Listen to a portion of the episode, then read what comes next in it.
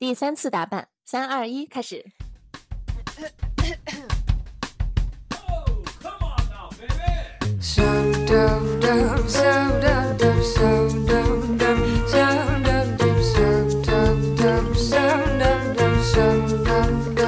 嗨，大家好，欢迎大家收听《风风火火》，我是带鱼，我是 Jasmine，今天是我们的第六期节目，欢迎和我们一起风风火火享受人生。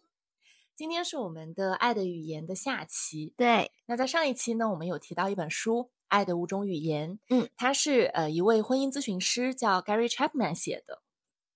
那他写这本书啊，是因为在他自己漫长的职业生涯中，他帮助很多来访者做婚姻咨询和辅导。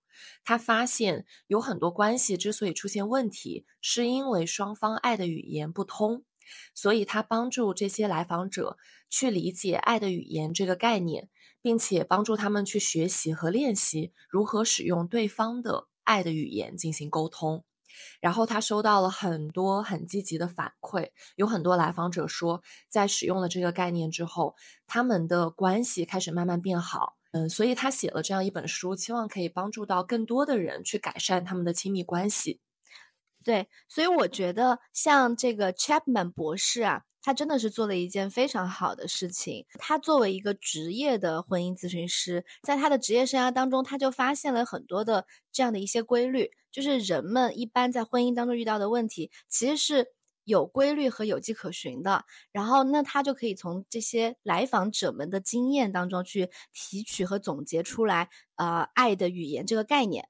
我觉得是非常了不起的，而且我刚结婚嘛，我觉得其实这本书对我的帮助是很大的。对他对我的帮助也很大。我读这本书的过程当中，我就发现，在我过去的恋爱经历里面，我其实从来都没有有意识的学习过对方的。爱的语言是吧？对，呃，其实就像昨天我们两个聊到的，就是我们在现在二十岁到三十岁这个年纪，其实你是在不断不断深入对自己的认知的一个过程当中，不断了解自己，其实也是不断的去了解和发现自己的一些行为模式。包括一些思想的状态，那这样的话，我们就可以更好的知道怎么样跟这个世界和跟他人和跟自己相处。对，那在这本书当中呢，这个 Chapman 博士他就把人们表达和接收爱的方式归类为五种。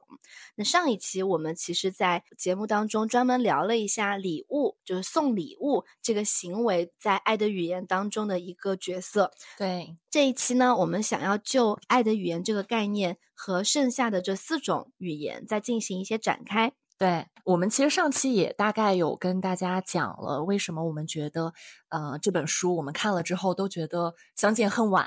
嗯，为什么我们觉得是很有必要去了解爱的语言的？对，也迫不及待想要跟大家分享。对，因为我们都同意，爱是一种感受。那很多时候我们感受不到爱，可能是因为我们想要的这种爱的语言。正好是对方不擅长的，所以他们没有传达给我们，而不是对方不爱我们。所以就是有一句话说，让一个人感到被爱的事物，不一定会让另一个人也感受到被爱，嗯，不一定是那么感同身受的。所以说呢，如果我们去学习，嗯，对方爱的语言，就可以帮助我们更好的、有效的表达爱。对，说的特别好。其实，在书里面啊，他还提到，就是每一个人他感受爱的方式是天生的，这个方式就相当于是我们的母语。然后，那如果我们很巧遇到了另外一个人，他试图用我们的母语和我们来交流的话，那这个爱的流动和感知其实是非常顺畅的啊，因为是我们最熟悉的语言。对，但如果说遇到了另外一个人，他用的是外语和我们的母语来沟通，就比如说广东话呀。和普通话，我们就没有办法，就是做一个很顺畅的沟通。对，因为你听的就是一个外语，是，所以我觉得他讲到的这个比喻特别特别的好，就是外语是无法替代母语的。那如果我们希望这个关系能够维持下去，长期的很健康的发展下去，那么我们都是需要去学习对方的语言的。对，那其实除了刚刚讲到的这个呃外语和母语的关系。之外呢，第二个原因就是为什么我们要了解爱的语言，其实是一个作者提到的一个概念，我们俩都非常非常的喜欢。他说，就是其实人他就相当于是有一个叫 emotional love tank，它这个是叫做爱箱，就是相当于是每个人都有一个盛满了爱的箱子，对，一个容器，一个容嗯器。那这个容器呢，当你在被爱的时候，你的爱箱就像是一点一点的被装满，就像是一个汽车，它一点一点加油。所以，如果一个人的爱箱空了，这就像一个汽车没了油一样，它就没有办法往前走。对，嗯我觉得当你的爱箱是满的的时候，你也会觉得你有很多的活力，然后你感受到了爱，你觉得很幸福。对，然后你也觉得你的大后方是稳的，然后你能够去应对这个世界上其他各种各样的挑战。是，但如果你的爱箱是空着的时候，你可能也会觉得自己不幸福，然后有点匮乏。对，对而且会觉得非常的疲倦，就提不上劲儿。对，没有精力。嗯，说到嗯这个，我就在想，我昨天晚上不是给你打电话吗？对，这个故事是这样子的，也跟大家分享一下，其实很有意思。就是我这一周都在出差，其实，嗯我从上周日开始就在出差，一直到今天过了一周才回来。而且你是每天都在坐飞机，每天飞不同的城市。对我这五天飞了四趟飞机，这个过程当中，其实我每天都在消耗我自己，就很累，是是。很累，对，因为我需要调动我非常多的精力去做很多很多工作上的事情。其实我没有什么时间跟我的老公沟通，然后跟 Jasmine 之间我们聊天也是有一搭没一搭的，对，然后就更不用说我跟我的爸爸妈妈之间的这个聊天，其实也很少。嗯，所以我昨天啊，就是昨天其实我们的整个行程是白天开会，然后晚上有一个晚宴。然后我在开会结束回到房间之后，就是晚宴之前，我就觉得我有一种巨大的空虚感。你觉得你的爱箱空了我真的觉得，我现在才感受到那就是爱箱空了的感觉。哦我已经真的没有力气，就是我就算吃饭也好，睡觉也好，我都没有办法恢复我的精力，因为我觉得我已经很久很久没有就是被爱填满了。然后一嗯个人他的爱箱空了的时候，你会觉得非常非常的无力，嗯，嗯，然后你就知道，你知道我昨天做了什么吗？你就给我打电话了。对我其实给你打电话是后面晚上的事情，嗯，我在下午傍晚的时候，我就给我爸爸妈妈打电话了。哦，因为你迫切需要听到他们的声音。对我需要一些时间跟他们来做一些深度的交流，然后我也哦。很希望听到他们跟我分享他们的故事，然后我也嗯。很想跟他们表达和倾诉，所以我就打了半个小时电话，哦，嗯，然后我就感觉那短短的半个小时就让我的爱像一下子装满了，你们知道吗？就是自从黛玉她学会了这个词儿叫做“爱香”，她就特别爱用。就比如说一开始我们在录这个播客刚开始录之前啊，有个小插曲。总之呢，就是因为这样那样的原因，我稍微有点不耐烦，她又对我说：“我的爱香空了。” 然后对我说你跟我吵架，所以呢我的爱箱立刻空了，我说我今天不要录播客了。而且他说的非常精准，他说我的爱箱刚刚空了百分之十六。然后我们后来不是又和好了吗？然后他说哦，我的爱箱又满了。对，所以我觉得爱箱这个概念真的很神奇。我昨天就是跟我妈妈打完电话，跟爸爸打完电话之后，我的爱箱满了，我就去参加晚上的晚宴了，然后又哦持续的就是这样子过了三个小时，我觉得我又空了。因为我我真的是，其实我很 E，但是我觉得在一些场合，你就释放很多很多的能量的时候，你慢慢自己就会很累。对，而且你连着释放了好几天。嗯，我觉得爱香它就是一个需要不断去补给的这样的一个过程。是，如果你这几天你都没有收到，比如说你最在意的人，你的父母、你的伴侣、你的好朋友对给你的关心，你就会觉得那爱香在一点一点漏下去。对，所以我晚上回到房间之后，我第一时间选择给你打电话。我昨天接到你的电话的时候，我超级惊喜，你知道吗？我就觉得我的爱香瞬间满了。你也满了，我以为他要跟我讨论播客，因为昨天呢，我不瞒大家说，就是这一期的这个进展还是零。嗯、我们不是要讨论这本书吗？我们俩都截止到昨天晚上都没看这本书，我就以为他肯定是火急火燎的说要跟我讨论一下这本书，结果他给我打电话的第一句话就是说，咱俩这通电话不聊工作，咱们就是只聊我们的友情。对我们就真的没聊工作，然后聊到了半夜一点。我们挂电话的时候，很惊讶的发现，我们打了两个小时的电话。刚刚为什么说到这个来着？啊，因为我想跟大家就是那个绘声绘色的形容一下一个人的爱箱，它空了和满了是啥样的。哦，对，然后一个人他的爱箱能被装满，其实就是这个爱的语言在发挥作用。哦，因为昨天我们俩打电话，等会儿也会跟大家揭露，我觉得嗯是同时满足了我们俩爱的语言。对，嗯，是的。除了这个爱箱，还有一个很重要的原因，也是我在今天啊，就是紧急看这本书的时候，呃，就是他的第三章，嗯，他这里面讲了一个很重要的原因是说，我相信大多数人你们都有体会过热恋的这个阶段，嗯，就是在那个过程当中，你的爱仿佛是在云端上的，你是非常的冲动的，非常浪漫，非常热烈。而且你觉得这些热烈浪漫都不会消失，对对，肯定会有那么一个很痴迷的阶段。这本书它把那个阶段叫做痴迷。然后有一天呢，这个爱会从云端落到地面，它会回到地面上。它就里面有讲到说，保持永远恋爱的这种很热烈的这种感觉是一个幻想，它不是现实。然后有这个心理学家他们做过一些长期的研究，就发现一段非常浪漫的恋情，就是那种只靠原始的冲动。来维持的这样的热情的平均寿命大概是两年，这么短啊？对，是不是有点出乎意料？是的，是的，对，因为一般比如说谈恋爱可能就是两三年，然后才会考虑到说要结婚。对，那所以其实很多人进入到婚姻状态的时候，其实已经过了这个痴迷和热恋期了。对，或者有一些人可能找到了方法，然后让这个痴迷持续的更久。但我觉得大家可能都会有这样的一个经验，是你的某一段感情慢慢的开始冷却，对，然后你慢慢的发现这个人有一些缺点，你开始变得无法容忍，嗯，然后你慢慢开始会有更多的挑剔，更多的抱怨，那个就是当你的爱从云端落到地面的时候。其实那个才是一段 relationship 真正开始的时候，嗯，因为一开始总是很容易的，一开始你有很多的热情，很热烈，你看他哪儿都好，你也愿意为他做一切的事情，因为有多巴胺的作用。对，为什么一直去保持这个爱的激情是不太实际的？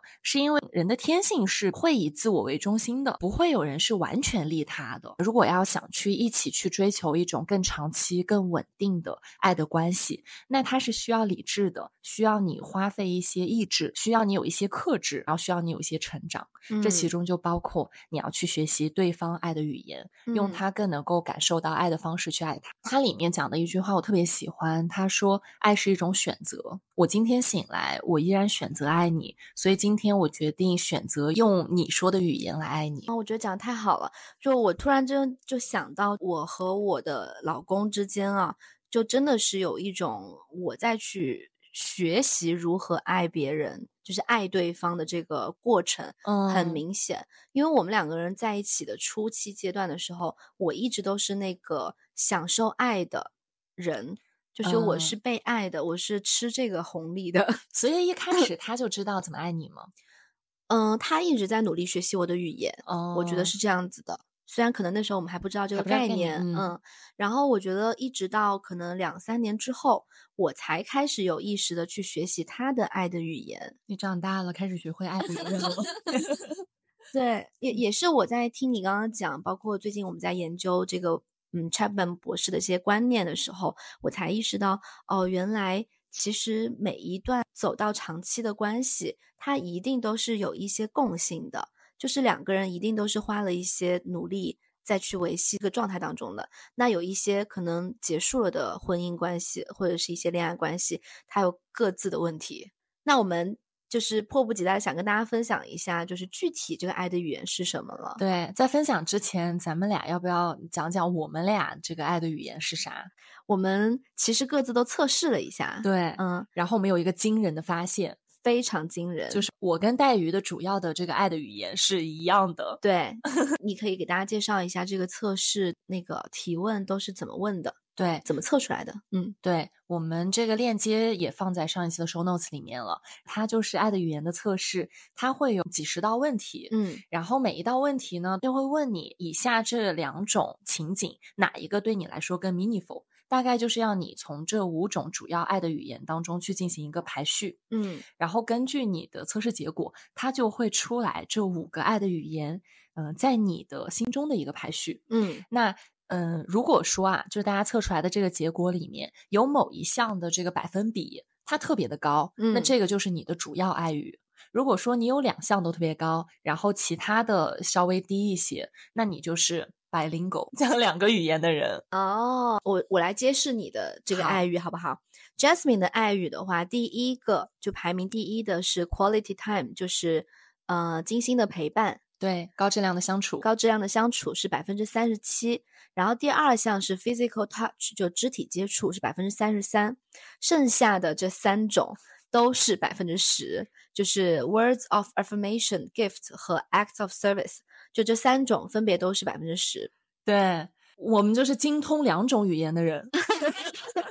我揭晓一下待遇的，嗯，第一项是 physical touch，肢体接触，高达百分之三十二，百分之三十二。对，第二项也是 quality time，高质量的相处时间，精心的时刻，这个是占百分之二十九。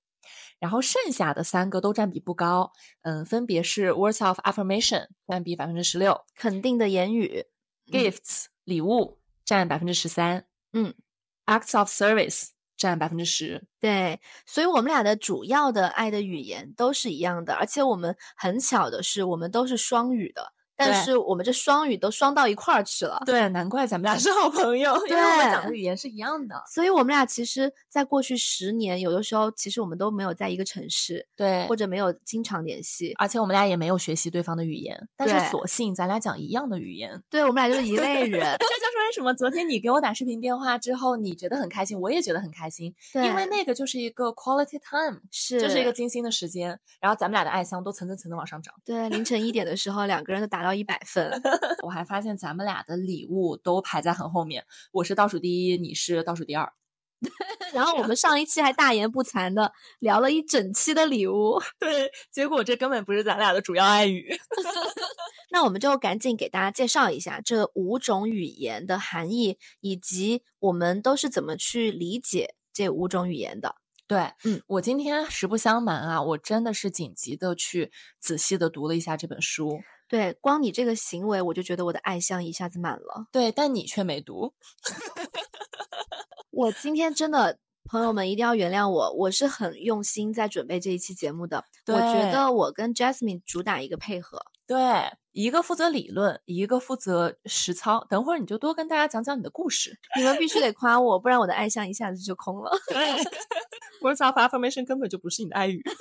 占百分之十六也是有一点占比的。然后这里面的第一个爱语呢，就是叫做肯定的言辞。然后呢，它有几种形式啊？就是如果我们提到肯定的言辞，可能最最容易想到的就是赞美。嗯，举个例子啊，像我夸你，我说你今天皮肤真好。嗯，你今天穿的这个衣服特别衬你。嗯，你今天真美。你就很会这个哎，我觉得你很会赞美，你也很会，不是是你真美。好，我知道了。我现在又满了一点。就是这种口头的赞美，它是很直接的表达爱的方式。嗯，再比如说，如果是在亲密关系里面，那你去感谢对方的一些好的行为，它也是属于这个范畴的。比如说，我谢谢你今天来准时接我下班，谢谢你总是让我开心。比如说，谢谢你帮我们今天做了饭、洗了衣服。嗯，哎，我觉得这个特别重要。而且其实挺难的，说实话，我觉得挺简单的，就是一句话的事儿。对，但是我觉得很多时候你在一段亲密关系当中，你可能有的时候习惯了啊，你忘了说，有的时候别人可能你经常来接你下班，接第一次、第二次，然后接一百次的时候。也许也会忘记，你就忘记说了，说一声感谢。是的，嗯，我觉得这个爱的语言真的还蛮重要的。我很同意你讲的，提醒到我，就是在爱里面，我觉得说起来容易，做起来难的一件事情，就是不要把任何事情当做理所当然。对，当别人第一百次为你做一件事情的时候，你依然应该非常感激。是的，嗯嗯，对，口头的赞美，这是第一个，然后第二个属于这个。肯定的言辞这个范畴的呢，它里面还举了一大类叫做鼓励的话语啊，嗯，这种就是体现在当你的伴侣，你发现他其实对某一个领域是有兴趣的，而且他是有潜力的，但他可能缺乏勇气，不敢迈出那一步的时候，嗯，作为他的伴侣，你其实可以去鼓励他，就可以激发对方的潜力，是。嗯，他书里面有一个例子啊，大概就是说有一对 couple，这个女生她对写作很感兴趣，可是因为她也没有学这个专业，然后她之后又结婚生孩子，又忙于很多家庭琐事，她就没有去继续追求自己的这个梦想。但是她的丈夫意识到了这个事情，然后有一天呢就。夸了这个女生之前写过的一篇小的短文，就说哇，我真的觉得你写的很好，有更多的人应该看到这篇文章。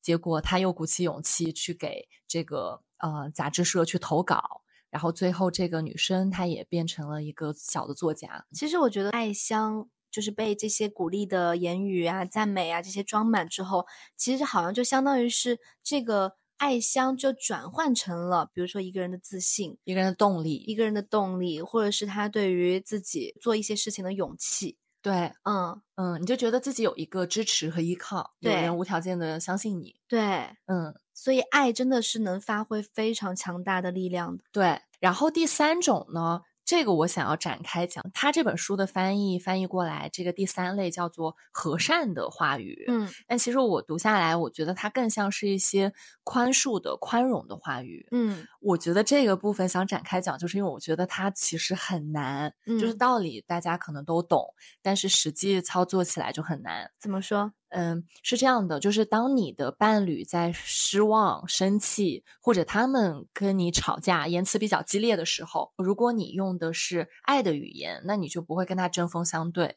你会用比较柔和的方式去回应他。嗯，你可能会去设身处地的站在他的角度去理解为什么他有这样的情绪。那当你设身处地的去为他着想之后，就会有两几种可能，对吧？一种可能是你觉得你错了，可能他的这些原因是因为你在某种程度上亏欠了他，那你就会去承认错误，然后寻求他的原谅。第二种是你发现这是一个误会。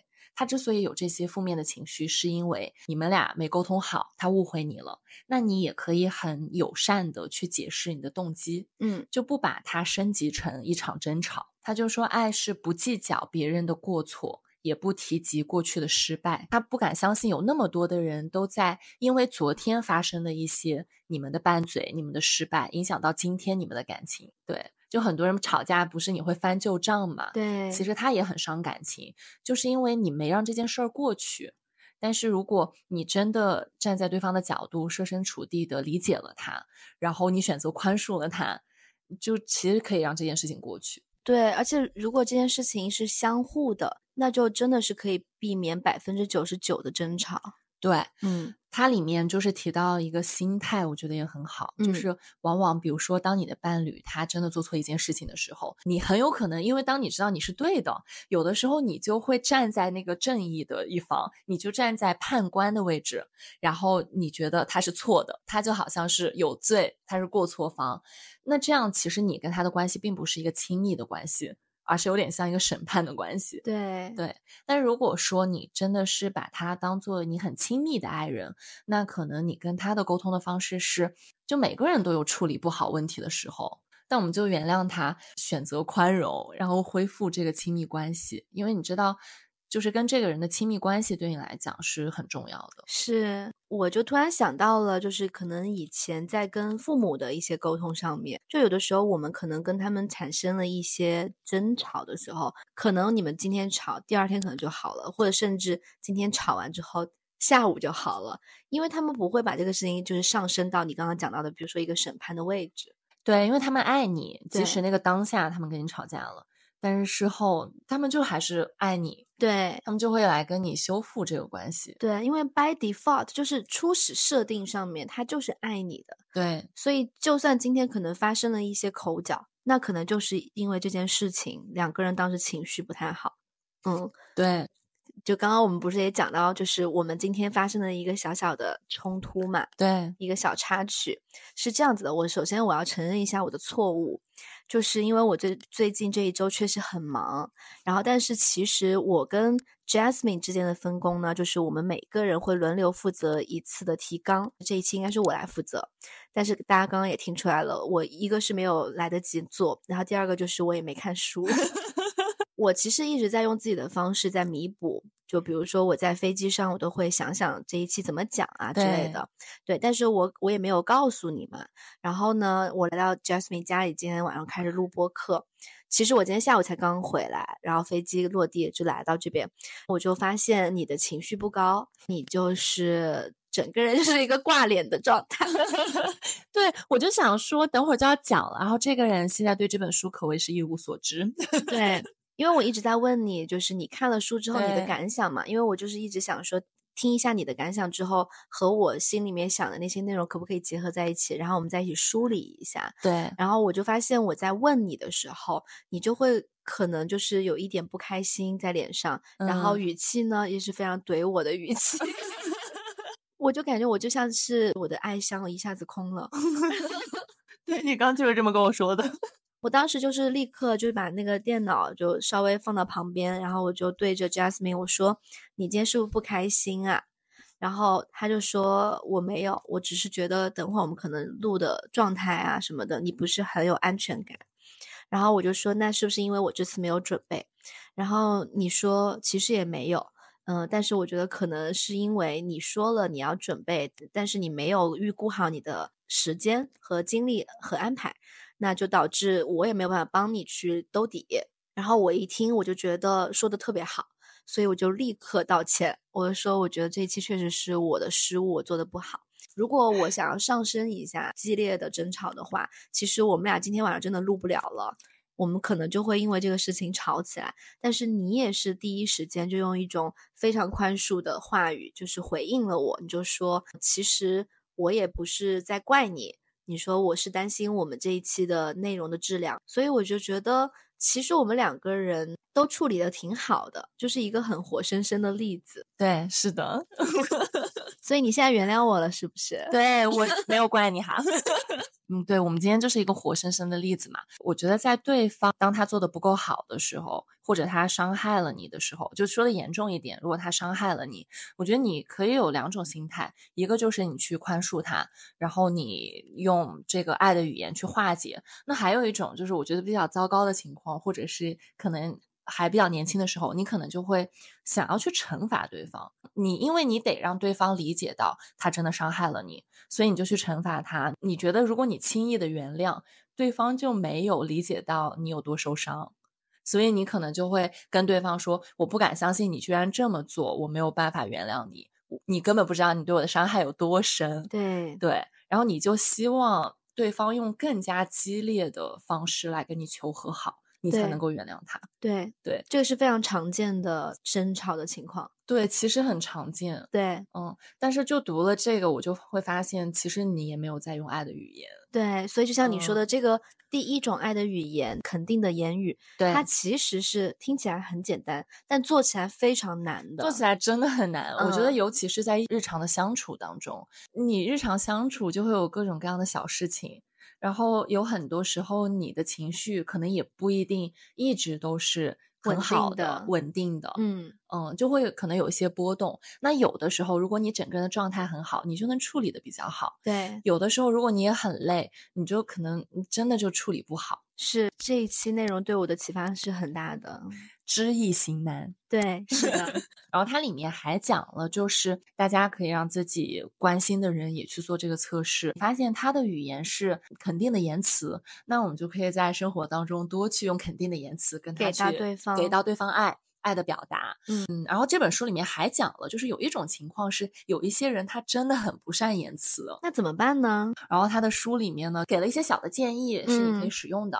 他就说，你其实可以准备一个小的笔记本，然后当你听到一些从其他人的嘴里讲出来的肯定的话语的时候，你可以稍微借鉴一下，你可以把它嗯抄下来。嗯，然后当你在过大脑的时候，其实你也在让自己学习怎么去讲这些肯定的话。然后还有，比如说，如果你不好意思当面跟对方讲，你也可以跟他身边的朋友讲，嗯，然后这些肯定的言辞最终也会传到这个人的耳朵里。哎，这些都是很实操的建议。嗯，就有一些这个好的方法，可以让不善言辞的人也慢慢学习这样一门语言。嗯，我感觉大部分的中国的父母和子女之间表达是比较隐晦的。对，我的爱的语言里面，其实这一项是很靠后的嘛，但我觉得这一项是非常重要的，尤其嗯是在你长大之后，你离父母很远，你也没有办法说天天跟他们有肢体接触，天天跟他们有高质量相处的时间，那我就会通过礼物，通过这个肯定的言语来表达，我就会给他们写信。我觉得挺挺好的，但是可能收到的人会觉得有点肉麻的一些话。但那个就是你的真情流露啊。对我就是嗯很想说，其实嗯小时候可能因为你们天天都在一起，你都在父母身边，你可能就不会做这样的刻意的一些行为。但是真的是长大之后，你远离了家里面，你就很想要通过这些方式来表达。嗯，嗯我觉得这个是值得很多人学习的。我其实之前也听过一些播客，包括看一些文章，就是发现好像在尤其是中国，因为我们的文化好像就相对。对爱的表达上面会比较隐晦一些，所以可能在很多家庭里面，有一些父母跟子女之间，他们讲“我爱你”这三个字都很少，很少，真的很少有爱的表达。嗯对，嗯，但你觉不觉得所有的人都是想听到这句话的？我觉得是每一个人从内心深处，你都希望得到爱。所以，如果说有对方有人跟你说“我爱你”，嗯你一嗯定是很开心的。对，对，所以我觉得就应该在我们的家庭生活各种各样的场合多去表达爱。对，我觉得像“我爱你”这样的三个字，其实是最需要告诉你的亲密关系里的这些对象的。对嗯，父母绝对是其中的很重要的角色。对，你不跟他们讲，你跟谁讲呢？有的时候真的很好笑，就工作当嗯中跟同事一起，你都会说 “dear” 怎么样，然后说爱你哦，因为可能对方帮你的一个什么工作或者项目，对这时候当然是不太走心的嘛。那我就觉得，你与其要把这些话都释放出来给一些关系不是很近的人，那为什么不把它存起来，然后很真心的告诉这些真的值得这三个字的人？对，嗯而且我发现我们家就是我跟我妈互相讲说“我爱你”，因为我妈妈是一个还挺愿意去表达的人，跟我爸就特别少。嗯，好像是不是男生在表达爱、讲我爱你，嗯，尤其是父亲对于女儿会更难以启齿一些，就不好意思讲。我觉得是因为我们的父母这一代，他们可能就没有收到过这样的爱的语言。哦，对，你怎么能用你都没有收到过的爱去爱别人呢？对我觉得对他们来说是一个很挑战的事情。是，但是并不代表他不知道这个事情做了是很好的，嗯，或者是不代表他们的心中是有渴望的。嗯，对，对，所以我觉得，如果说今天大家听到我们这一期播客，你心里面有一点点的触动，就像我们看了这本书一样，那就今天请你们很大方的告诉这些值得你爱的人，告诉他们说我爱你。对，好呀，那我们再讲一下第二个爱的语言。对。第二个这本书讲到的爱的语言是 quality time，高质量的陪伴和相处，翻译成精心的时刻。就是这个是什么意思呢？它不是单单的是指我们在物理上我们共处一室，或者说我们在身体上很接近。它也不是说我们两个人，比如说在一起在沙发上一起看一场电视。他是说你把所有的注意力都给对方了。啊，嗯，你们关注彼此，嗯，全神贯注的去倾听对方要说什么，去嗯注意对方。哪怕即使你们两个人只是一起出去散散步，只是一起吃顿饭，但你们可能有一个很好的 conversation，嗯，这个就是高质量的陪伴跟相处。它里面讲嗯的概念、c h a p m a n 博士也讲了一个例子。一对伴侣来去找他进行婚姻咨询，然后这个丈夫就表示他不太明白为什么他的妻子不是很开心。这个丈夫每天都在外面辛勤的工作，然后一心只想要升职加薪，因为他非常爱他的妻子，他希望给这个家庭创造更好的生活，而且在他那个更好生活的愿景里面，他也没有想过别人，他就希望是他的妻子和他的孩子。但是他的妻子的爱箱就空了，他的妻子最主要的爱语就是精心的时刻，但因哦为这个丈夫他忙于工作，他真的没有抽出没有意识去抽出时间来陪伴他的妻子，所以他的妻子就觉得他跟他的工作是对立的。他会觉得他的所有的时间都花在了工作上面，就没有花时间去爱他。嗯，就是他妻子会觉得自己和丈夫的工作的关系是对立面的，对，就嗯是他们俩在抢他的时间。啊、抢他的关注。对，我觉得嗯对于一个爱语是精心时刻的人来讲，我非常能够理解。我非常理解。对，因为咱们俩这都是我们的主要爱语嘛。嗯然后 Chapman 博士就发现了他们俩的爱语是不同的。嗯他就跟这个丈夫建议说，既然在你那个更美好生活的愿景里面，你依然想跟这个人，你们一家人去享享受这个更美好的生活，你就需要花一点时间去学习他能够感受到爱的方式，去表达你的嗯爱。他就说，可不可以请你去列一个单子？你这么了解你的妻子，你肯定会知道这些年来他有提到过哪些他想跟你一起去做的事儿，但你们没有做的。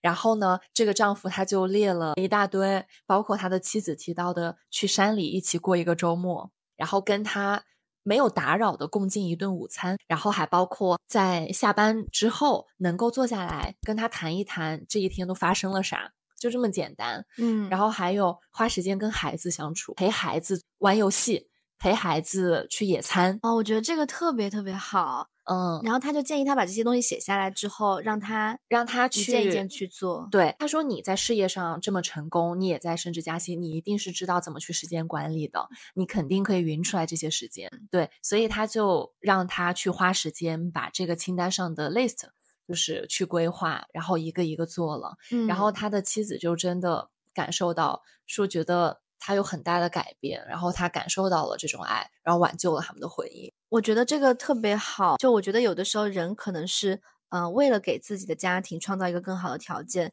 所以你需要花很多的时间精力去忙工作，实现更大的可能所谓在世俗意义上的一些成就。对，嗯我觉得如果说你家庭的另一位成员，他如果也不在意这些精心的时刻，那也许还好。比如说他可能想要礼物，对，你就给 他买礼物，你给对他花钱，也许就解决了这个问题。嗯，但对另一些来人来讲，不是这样的，因为作为一个我的第一项，我的爱语里面排名最高的这个 quality time，所以我特别能够共情。嗯。我发现我我什么时候会觉得我感受到了很多的爱，就是当我发现跟我在一起相处的这个人，他给了我全心全意的关关注的时候，嗯。对，而且他很认真的听我讲话，给我反馈，我嗯。们有一个很高质量的 conversation 的时候，或者就是我们一起去做了某一项我们俩都挺想去的一个活动，然后我们创造了一个很美好的这样的一段时间的记忆，嗯，我就会觉得很被爱着。刚刚顺到你的话去讲啊，就是呃，如果说两个人的相处过程当中，你没有觉得自己的爱箱被装满，那这时候就是要看一下你们这个语言是不是没有对位。可能你想要的是高质量的相处，对方想要的是送你一些礼物，给你更好嗯的是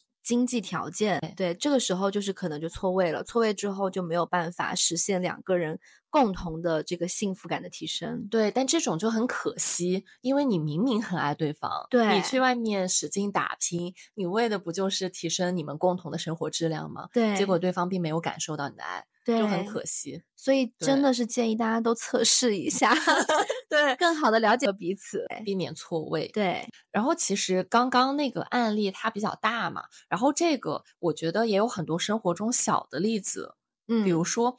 我不是一个就很喜欢这种 quality time 的人嘛，我就发现，如果说我跟哪怕是朋友一起出去吃饭，如果对方他一直玩手机，我就会不开心，我就觉得，懂嗯，我就觉得你没有在尊重我的时间，都不嗯。是你没有在爱我，嗯，我如果说我今天跟朋友出去聚餐的话，我的老公基本上是不会给我打电话和发微信的。因为他知道你要享受那个当下，对是他知道我需要完全把自己的时间给到朋友，嗯，就像我跟他吃饭的时候，我也不会回别人的微信这样子。因为这个事情对我们来讲很重要，是，大家现在都很忙，我们好不容易选择了我们今天一起出来坐下来吃个饭，我们就把注意力都给对方。对，而且我觉得刚刚还提到一个很好的点，就是说要去散步，对吧？嗯我觉得散步真的是一种当代人非常非常好的一种相处模式。我超喜欢，嗯，嗯，其实你知道今年不是特别火叫 City Walk 嘛？对，但实际上这个事情就是一个很平平无奇的，没有必要给他美化的一个事情，就是两个人全心全意的和对方走在路上，然后你们走在路上的时候。有的时候会自然而然，你会打开很多很多的话匣子，你就是想分享今天发生的所有的事情，你的过往，然后你的看法等等等等，然后甚至两个人一起在不同的季节走在同一条路上，都是不一样的体验。我这个跟你真的太像了，嗯，就是我最喜欢的活动之一就是散步。对，它就是听上去平平无奇，但是你散的是步吗？你散的是这跟这个人相处的时间。是的，嗯，我跟石哥其实有一段时间，就是因为疫情嘛，我没有办法下去散步。我们两个人真的很搞笑，就是我们会在家里设置一个散步路线。你知道我们房子也很小吧？然后我们就会从进门那个位置开始，从玄关走到客厅，然后从客厅走到卧室，然后卧室因为床不是有一个是靠衣柜，有一个靠窗边，我们就会这样子走到窗边，然后走到那个衣柜，然后再出来走到厨房，然后再走到玄关。你们俩太好笑了。然后我们就会就是这样，真的是走半个小时。就在这个过程当中，我们真的是会滔滔不觉的讲发生的所有的事情。我的脑海中已经在 picture 你们俩在自己家里，然后走那个路线，我觉得太好笑了。对，我觉得这个也是一个很好的方式，就是你没有条件，你也可以创造条件啊，只要。你们都有心思去做、去创造这个互相高质量的相处这件事情。哎，嗯，然后它里面讲这个高质量的相处，它就讲了几个点。第一个就是，其实我们刚刚都提到了，第一个就是全新的关注。嗯嗯，比如说，当你在陪孩子的时候，其实孩子也是能感受到的。你陪他玩游戏的时候，你把所有的注意力都给在他身上。和你在陪他玩游戏的时候，你不停的在接打工作电话，小孩子的感受也会不一样。嗯，我就记得我当时初中的时候，我不是每天都还回家吃午饭嘛，我就会跟我爸妈特别滔滔不绝的跟他们讲我在学校发生了什么事儿。从小学到初中都是这样。嗯，我爸到现在都还记得我很多小学同学的名字，就是因为他很认真在听你讲。他们俩听的巨认真。嗯，就我觉得他们俩肯定听我的那些小孩子的屁事儿，肯定。嗯，就是，嗯，但他们就听得津津有味，嗯，他们肯定从中也学不到啥，但是他们愿意花时间跟精力在听你分享。基本上我们家吃饭的时候，我小时候就是我一个人巴拉巴拉的讲半天。今天学校这个同学又怎么了，那个同学又怎么了，然后我爸妈就全身心的听，然后给我反馈。嗯，好棒啊！被他们俩爱着。嗯嗯，所以现在你也会要求你的男朋友这样对你，对吗？对，如果我有一个男朋友的话，但我养成了一个坏毛病，嗯，就是我发现每一次当我跟别人讲话的时候，如果我能感觉到对方神游了。我就特别敏感，我就会觉得他没在听。哎，你是这样的，因为我记得我们俩一起聊天的时候，如果我的眼睛稍微瞟了一下我的手机或者电脑，你就会不说话。对，我就想等你说完，等你处理完。对，你就会想要等我处理完之后，把注意力放到你身上，你再继续讲话。对，就是从小被惯的。对，但你能不能感感同身受嘛？你也是这样的人。你知道我有一个朋友，嗯嗯，呃，我觉得他就是一个家教很好很好的一个朋友。因因为他就体现在一个很小的细节上，就我和他在一起讲话、聊天、吃饭的时候，他从来不会看手机。如果他一定要看手机的话，比如说有些急事，他一定会跟我说不好意思。他就会很很自然说不好意思，我看一下，然后他就会立刻看一下，然后再把手机处理完之后，把手机盖上，就是屏幕朝下，嗯，然后说，哎，你刚刚在讲哪里来着？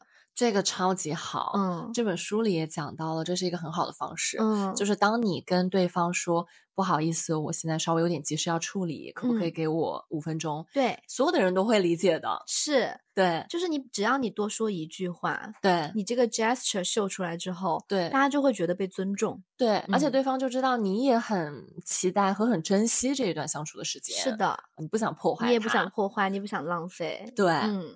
嗯，然后这本书里还讲到一种情况，就是异地怎么办？哦，这个很重要。他怎么说？万一两个人异地，然后其中啊又有人的爱语是精心的时刻，然后他提供了一个小的方法。呃，这本书里讲说，可以想办法让你的伴侣对你的一天发生的事情有参与感。比如说你发生了什么事情，你看到了什么，你给他拍一张照片，或者比如说你在工作的时候发生了什么有趣的事儿。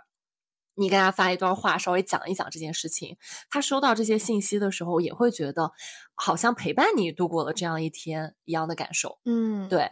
哎，你说到这个，我突然又想补充一个，我们我们这期节目可能会录的很长，因为我们可能要大超时，真的有很多想分享的。就是我我真的要夸一下，就是微信的这个引用的功能，嗯，我觉得特别好。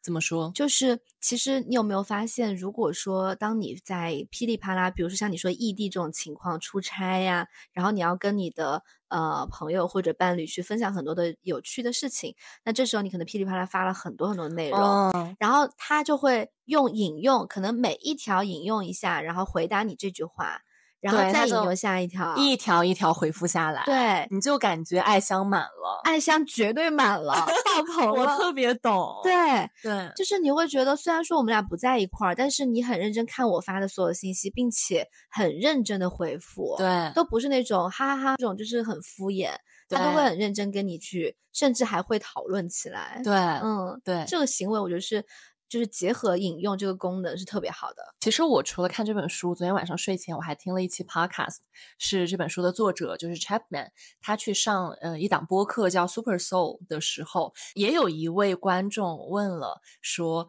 呃，如果异地的话怎么办？他在这一集 podcast 里面也提到了一个方式，就是给对方写信。他说，当对方在读你的那封信的时候，那是一个 quality time，嗯，他能够从信里感受到你对他的关注。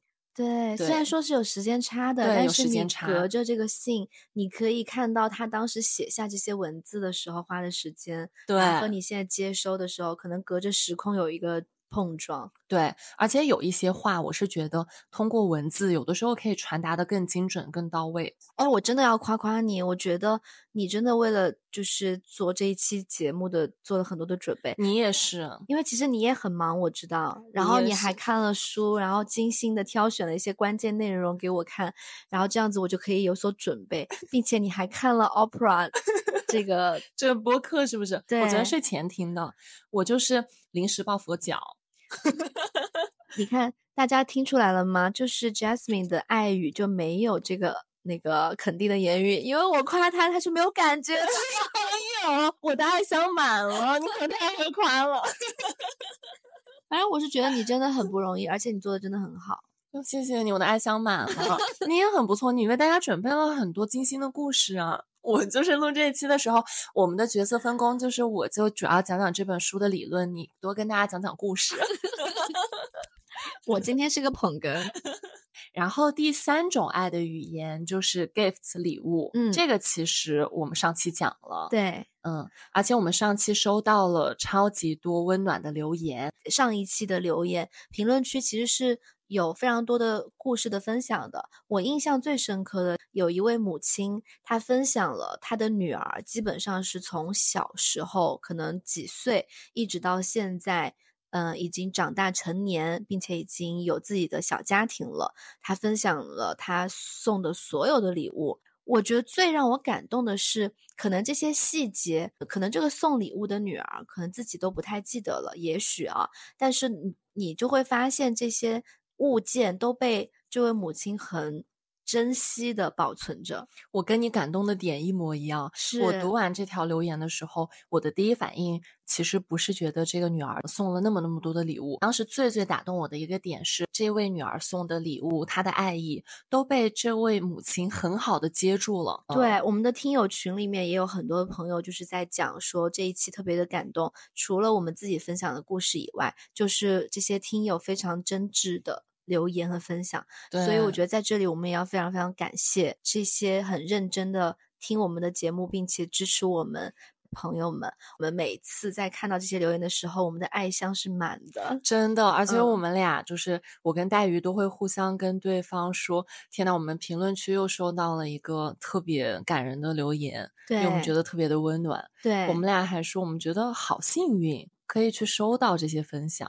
是的，嗯，嗯，我觉得这个也是 quality time 吧，就是，呃、虽然我们两个人是通过这种分享的方式，通过音频给大家做这样的一些陪伴，但是我们也感受到了大家的陪伴。对就在这些所有的留言的这些文字当中，我觉得，嗯、好像也是隔着时空，就像一封信件一样，然后我们都有一些，然后你收到了回信，收到了回信，然后我们的爱也是被接住的。我觉得有一件事情是我们俩都没有预料到的，就是嗯做播客到现在，我们俩收获到的快乐跟幸福比我们预想的多。是，而且你知道吗？就是我们这周有很多的新听友进群，然后他们在加那个微信的时候，就会很大方的说，真的很爱你们。哦呃，说我我是风风火火的听友，很爱你们，很喜欢你们，希望你们可以继续更新。然后我就真的是一瞬间就是超级感动，我我就觉得我们何德何能？，对，嗯嗯，竟然收获了这么多的爱和喜欢。对，所以我们也会希望能够一直做很好的内容回馈给到大家。对，嗯嗯，所以就是接我们上一集最后说嘛，我们觉得播客是我们俩送给彼此的礼物，也是宇宙送给我们俩的礼物。是的，嗯，然后这本书里面就是回到礼物啊，那我们上集讲了好多礼物嘛，我们这集就不展开了，就是稍微讲一下这个作者他为什么也觉得礼物是一个很好的爱的语言呢？是因为很多时候它可以是一个实体，嗯，你可以拿着这个礼物，然后在心里想说，哦，你看他很想我，对，或者你看他记得我，嗯，因为你一定是想着某个人，你才会送他礼物的。对，就本身礼物本身就代表一种思念，一种惦记。是嗯，然后它里面其实还讲了有一种无形的礼物，有的时候比有形的礼物更能表达爱意，就是你把自己当做礼物，那就是陪伴。嗯，这本书讲到的第四种爱的语言呢是 act of service，嗯，就是服务的行动。怎么讲呢？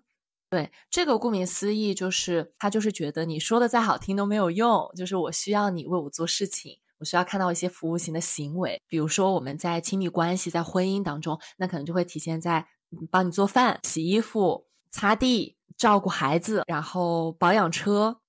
对，等等，就是这些所有你能够想到的一些家务吧，然后一些你们日常生活当中需要做的事情。如果你们的主要的爱语是服务型的行为的话，你感受到爱的时候，往往是你看到了这些行动，因为这些行动其实不也不容易的，对吧？非常不容易。人都是懒的嘛，嗯那这些行动就需要你付出时间，然后付出精力。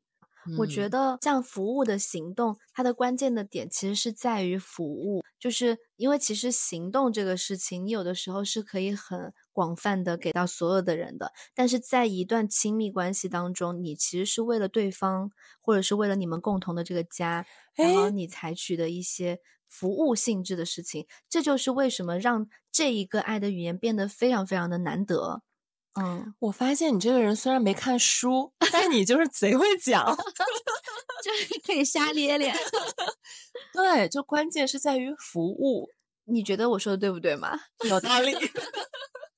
我就在想啊，在这一季的《再见爱人》当中，可能看过综艺的朋友们可能都知道，就是像王睡睡跟张硕这一对，其实有一个很关键的需求，一直是王睡睡一直在提的，就他说张硕从来没有送过王睡睡一束花，花嗯，但我就觉得，其实你是说他想要这一束花吗？他其实想要的是，我希望你送我这个花来表现你对我的爱，然后嗯我希望你不要靠语言去说你爱我，我想要看到一些行为。那可能送花已经是非常非常简单的对，一个事情了，它？只是最简单的一个例子。但是它背后其实可能是期望是说，你今天可不可以为我们这个家多一点付出，或者你今天可不可以对我多一点呃帮助，或者对、嗯给我多一些关注？我觉得嗯这个是王睡睡核心的一个需求。嗯，但是张硕呢，他嗯很多观众朋友就看了这个节目之后就很生气嘛，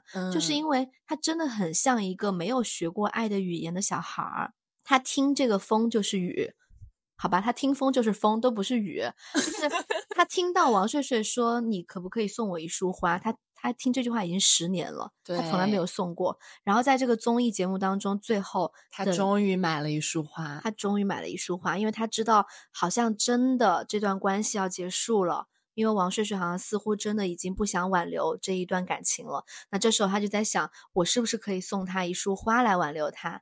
但实际上，他送的这个花已经没有意义了。对，你就嗯错过太多时间了。对，而且它不仅仅是花本身嘛，，对它其实是在这段关系当中你所有缺失掉的那些本身的爱的行为的表达。对，嗯，嗯，对，他都以为自己只要说的好听，好像就可以把一切的事情给糊弄过去。但是实际上，呃，当你的伴侣已经很明确的告诉你，我想要的是我看到你的行为，而不是你说的这些花言巧语。那这时候，如果你还没有意识到和醒悟，那这个关系真的是就神仙来了都救不了。你看这个节目，什么 黄执中啊、陈明啊，对，然后李松蔚啊，他们都是很厉害的，对吧？很厉害的人，给了他非常非常直接的一些建议，他也听不进去啊。因为他没有学习这个爱的语言，对，嗯嗯。然后在这本书里面，他还讲了一个我觉得很微妙的心态，是在爱里，你什么时候会觉得服务型的行为你感受到爱呢？是对方主动去做。对，如果说这个事情是你要求的，其实他就有点变味了。对，虽然我没有结过婚嘛，但是也会经常听到说，在婚姻里面，可能呃很多人他们去吵架，很大的一个源头是。做家务这件事情，就家务怎么分配，就可能是一开始的时候，大家都会很积极，想说自己多做一点，多承担一点也没有关系。可是就是像我们刚刚说的，等那个热情都慢慢冷却，你们每天面对的都是很多真的就是鸡毛蒜皮，然后这些很油盐酱醋的事情的时候，他就。不可避免，就需要一些智慧去处理这件事情。是你会不会两个人去计较谁做的多了，谁做的少了？你们能不能够都继续保持那个我愿意去主动多承担一点，让对方感受到爱？对，就其实挺难的，真的是说起来容易，做起来难。是的，是的。我我突然又想到一个很有意思的故事，就是我跟石哥之间之前有过有有过一些争吵。就是在这个服务的行为这个范畴里面的，就是比如说，有的时候我可能真的不是故意的，我可能就会提一下，就是说你能不能帮我们买一个什么东西回来，就是你下班的路上，或者是说我可能在呃有的时候提醒他说可不可以把那个衣服洗一下，但是就是他可能本来就今天要计划做这个事情的。哦，但是因为我多你一说说了一句，那可能对方听到的这个感受就会觉得好像我本来就要做这个事儿，但是明明这个是一个服务型的行为，但是因为你提过，然后我在做，就好像 显得是因为你要求了我才做，好像是他没有想到，嗯，所以就会产生一个误解。你这个情况已经很好了，就是书里他提到的可能是更糟糕的情况，就是有些人是会抱怨的，就是说。你就不能洗一次碗吗？啊，就可能是这种。其实像刚刚你的这个表达，在书里面它已经是被推荐的了，是吗？就是对，就是可不可以？如果你今天有空的话，可不可以请你帮我们洗衣服？这已经是很，就是他会推荐你这样的去表达。嗯，然后如果对方也为你做了这件事情，就是理应你们俩都应该觉得爱相满了。嗯，那可能因为你们有更高的一个要求，可能你们的关系当中，你们更希望这个事情就是纯粹是对方自发自发的想到的。对，然后我突然又想到，可能跟这个事情没有关系啊，但是我觉得是一个就亲密关系当中相处一个我觉得还蛮好的点，嗯，也是我觉得石哥这个人啊，真的是我亲密关系的大学，感觉就他真的教了我很多很多很好的一些东西。就他之前也跟我讲说，嗯，我讲话的方式啊，就像你刚刚说到的 Chapman 博士写的，就是我会说你为什么不做什么什么事情。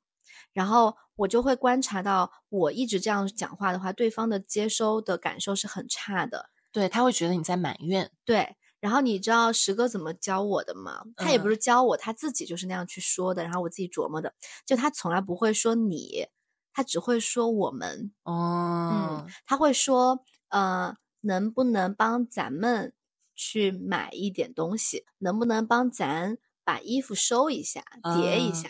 就是他会把你和我就绑定到一起，这样子就会弱化，说好像我在呃要求你做事情，或者你在强迫我做事情。我们都是为了这个家。对，嗯，石哥真的是这个语言的艺术，我真的觉得他就是教会了我很多这种相处之道。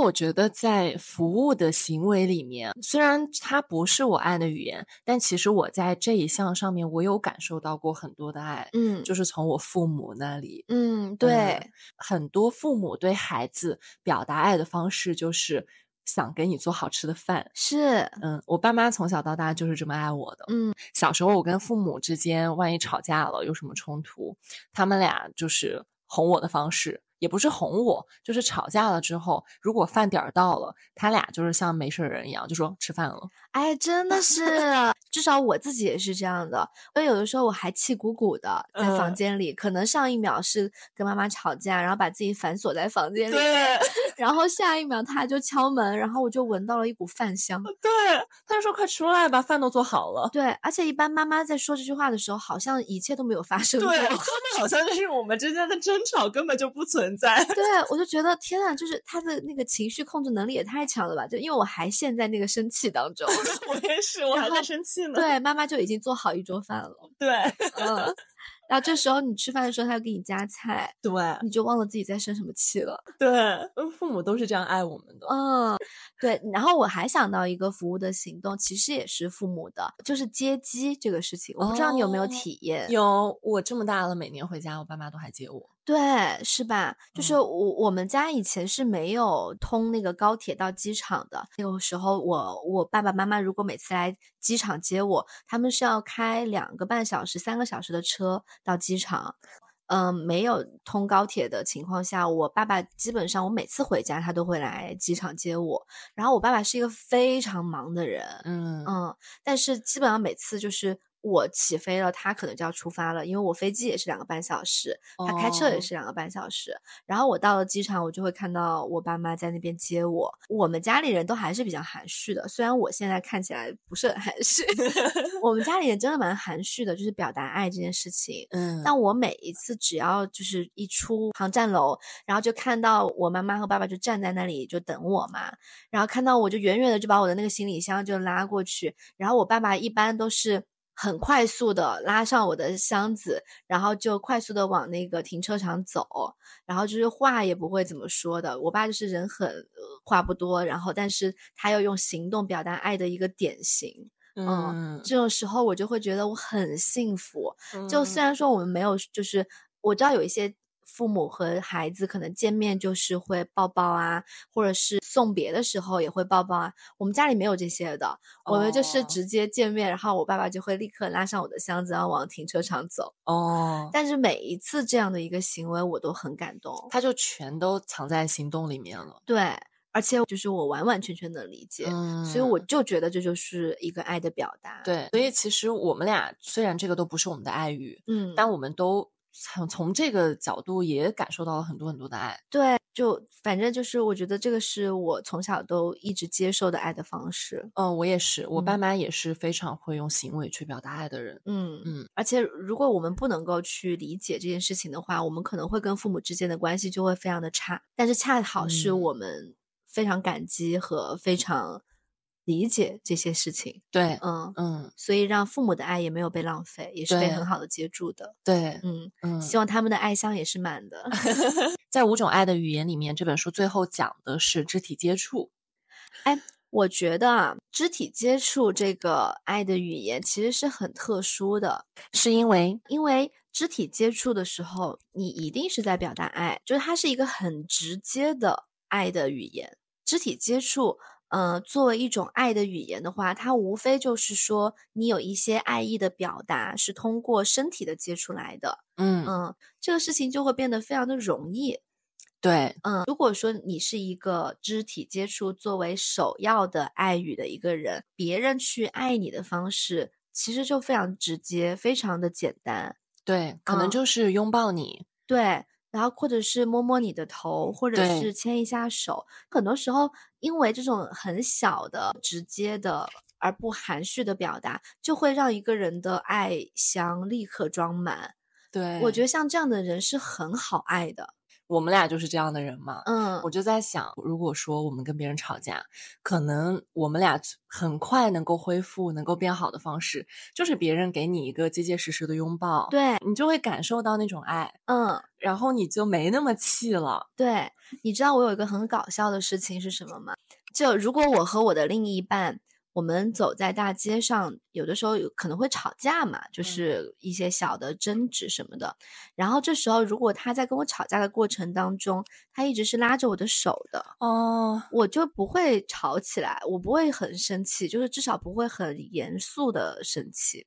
我只会假装生气。嗯，因为他一直拉着我的手的时候，我就可能一方面我的爱意，因为他在跟我吵架，然后我的爱香一点一点空掉，但是又因为他一直握着我的手，我的那个爱香又一直一直装满，嗯，就像那个什么数学题一样，嗯，一边放水一边一边蓄水，对，就这种感觉我。非常懂这种感受，我也是这样的。嗯就是当我如果说在吵架，但是对方他是握着我的手、牵着我的手的时候，我会觉得我的内心可能还是会比较平静的，因为我还是感受着爱，对，我不会有那种非常负面的感受。对，是的，而且就是相反的话，如果说对方甩开了你的手，然后可能他并不是一个非常恶意想去做这样的一件事情，但是你就会把这个事情视作一个巨大的伤害。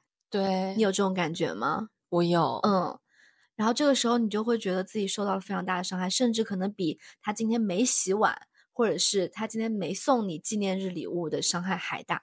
对，嗯，所以我就觉得，像我们如果说作为呃肢体接触是一个首要爱语的这一类人的话，是非常简单、很好爱的，然后也很容易受伤的。去年我跟几个朋友在一起喝酒聊天的时候，当时有一个朋友他抛出了一个问题，问在座的我们所有的人，请你现在闭眼回想，你会觉得在什么样的情景下你是最最舒服的，然后你是最最幸福的，然后请你描述那个场景，越具体越好。我们在一起这一圈人一个一个回答下来，嗯、有一个朋友他的答案那一个瞬间就是深深戳中了我，嗯他的那个场景特别简单，他说可能就是在一个很有烟火气的集市里面，人潮汹涌，人来人往，然后我我跟我爱的人手牵手走过。好浪漫。对，我也觉得，他就嗯讲这个画面的时候，我可能不是那么原封不动的回忆那段话，但他讲的时候，我真的就是被戳中了。我我觉得那个瞬间，我也会觉得超级幸福。我懂那种感觉，就是在人潮汹涌当中，其实因为这个人他牵着你的手，你会感觉到一种巨大的安全感。对，嗯、就好像是在不确定性当中找到了一丝确定性，一点确定性。嗯是的，这个确定性其实就是这个爱的行为带来的。对。嗯，我觉得，就你觉得这个这么不确定的世界里面，你终于能够抓到点什么。哦，我嗯真的太能理解了。对，其实我觉得，在我们作为小孩子的时候，可能肢体接触都是一种主要的爱语。我不知道是不是普遍的啊？我觉得小孩子因为从小在妈妈的肚子当中，其实你就是被包裹着的，对，你是非常非常安全的。所以，为什么在小孩的成长过程当中，我们一定要给到小孩一些拥抱？一些很温柔的这种爱的抚摸，是希望给他模拟他在妈妈子宫里那种温暖的、安全的感觉。对他最初的那个状态，就是他被包裹、被抚摸的。是，然后逐渐逐渐，我们人长大之后，我们可能就是不需要这样刻意的保护了。那这个时候，可能跟我们的父母之间的这个肢体接触也会变少。但是，我觉得有的时候也是可以通过这种肢体接触来表达爱的。嗯，好的，那我觉得刚刚我们也已经讨论的差不多，就是关于这五种爱的语言，以及它们的具体的使用场景，以嗯及我们该如何去学习使用这些爱的语言。嗯。嗯。但我们其实今天讲这本书啊，我们俩的初衷不是想要说我们剖析这本书，或者是把它当做一个呃教条，请大家去把这本书一字一句记下来。我们的初衷还是说，希望可以通过这期节目，让大家去理解这样的一件事情，就是当你在爱对方的时候，你可以去观察你什么样的动作、行为或者语言会让他觉得非常的幸福和快乐，那个可能就是他爱的语言。然后你用这个语言去爱他，可能你们的关系的质量就会得到很好的一个提升。对，没错。而人在成长的过程当中，也是一直在学习和了解自己感受和被爱的方式，以及对方的被爱的方式的。那在这个过程当中，我觉得其实这个五种语言它都不难，它都很简单。但关键就是说，我们有没有这个心思，把这个爱的成长贯彻和就是用在这个日常的相处当中。对，就是嗯爱是一种选择，你有没有每天都选择爱这个人？对，对，我觉得说非常对，就是爱就是一种选择，你每一天、每一分、每一秒，其实都在去选择你要不要用对方想要的方式去说对方的母语，然后和对方继续维系这个爱的关系。嗯，今天就是给大家做了这样的一些分享。爱是一种本能，但是我们在不同的关系和场景当中，如何去爱是需要我们终身学习的。没有人能够非常自信的说，我已经完完全全知道我该怎么爱人了，因为这件事情就是你需要不断很动态的去学习。对，而且人也是会变的，然后你也会遇到各种各样的人，有各种各样的关系，不同的挑战要你去处理。对，但是如果说我们都能够换位思考，然后从对方的角度出发，我觉得就是，呃，爱是我能够看到你眼中的世界，然后我能够去深深的理解和接纳你，然后因为我看见了你，接纳了你，所以我可以选择用你能够接受的方式去表达我的爱，去爱你。嗯嗯，讲太好了。好呀，那今天我们的内容就到这里。好的，嗯，今天我们的这档播客可能会有点长啊，然后希望大家都可以呃听完之后，能够对你们的亲密关系和你们的生活能够有所帮助。是，嗯，我们的这档播客呢会在每周六晚上二十四点更新，欢迎大家在小宇宙、喜马拉雅、荔枝、QQ 音乐、网易云音乐、苹果 Podcast、Spotify 和微信公众号等平台订阅和收听。也欢迎大家加我们的小助手的微信，然后来加入我们的听友群，跟我们可爱的听友们互动。也欢迎大家在评论区多多给我们留言互动，帮我们点赞转发。对，谢谢大家，谢谢大家，祝你开心。